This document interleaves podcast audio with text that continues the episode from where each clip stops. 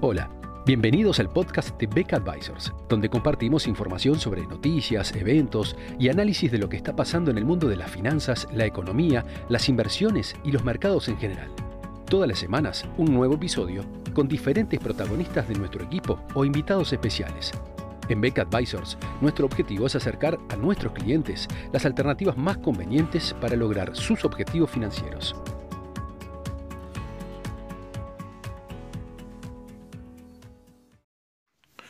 Una presión compradora se observó durante las últimas jornadas eh, respecto de las monedas de diversos mercados emergentes.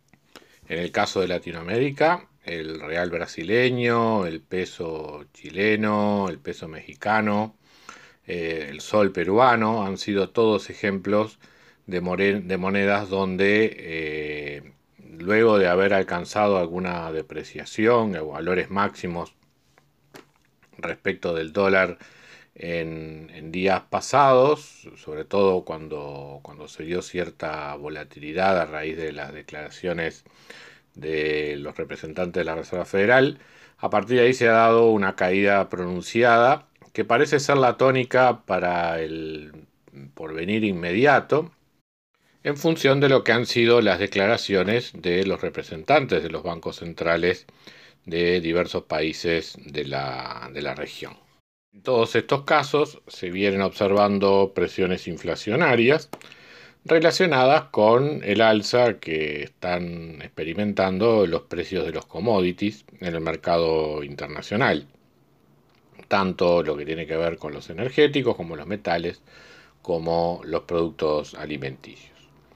En este sentido, eh, parecemos estar reviviendo la, situación que se dio entre 2010 y 2012,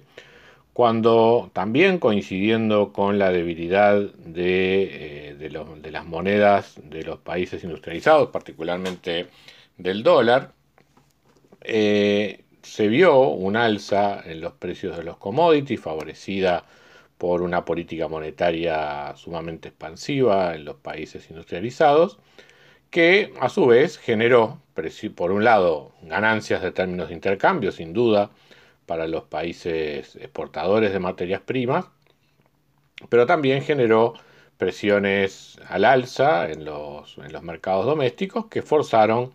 eh, revaluaciones de eh, sus monedas. Y en ese momento se usó la, la expresión de guerra de monedas haciendo referencia a la ganancia competitiva que se generaba a favor de los países industrializados y en contra de los países emergentes por justamente esta divergencia de políticas monetarias. En una situación similar, creo que vamos a estar ubicándonos en el próximo año, por lo menos seguramente en la, en la segunda mitad del año que está transcurriendo, porque precisamente mientras que ni los bancos centrales de eh, Europa, ni el Banco, la Reserva Federal, ni el Banco de Inglaterra, ni el Banco de Japón están planteando un alza inmediata en las tasas de interés,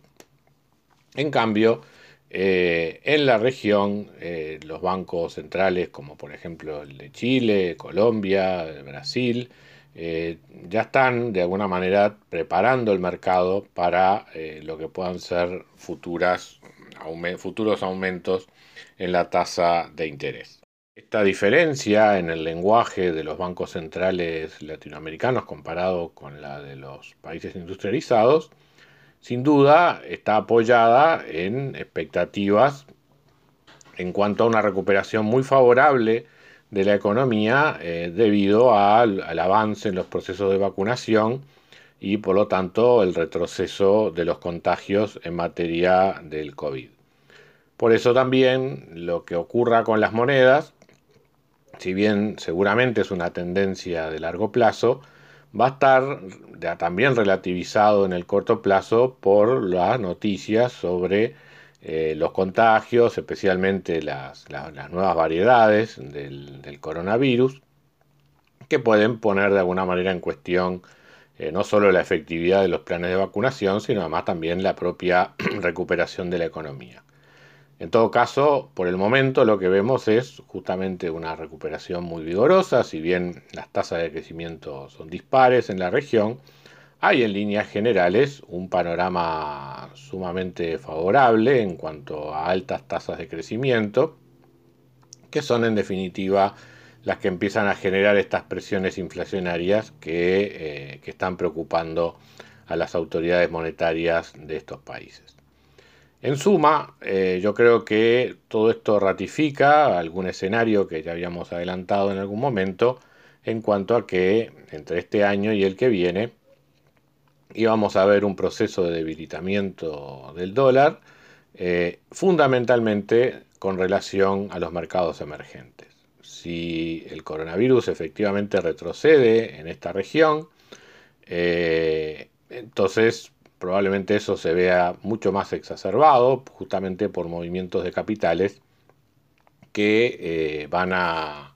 que van a verse atraídos justamente por esta expectativa de mejores rendimientos que ofrecen estos países en un contexto de crecimiento. Sobre todo teniendo en cuenta que algunos de ellos, como por ejemplo el caso de Brasil, se vio muy castigado durante el coronavirus,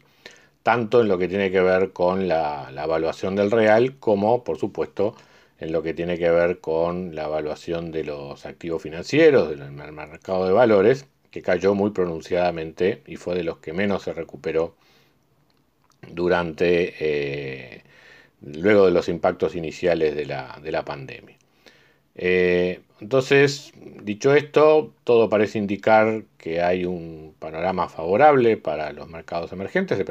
en particular para sus monedas,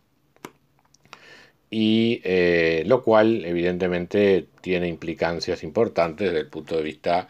de la alocación de activos no solo de renta variable hacia estas regiones, sino eventualmente también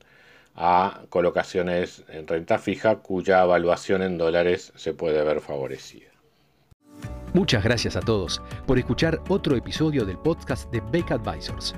Te invitamos a compartir este podcast con tus amigos, colegas, dejarnos tus comentarios o reviews y seguirnos en nuestras redes sociales Instagram, Twitter, LinkedIn y también nuestro canal de YouTube.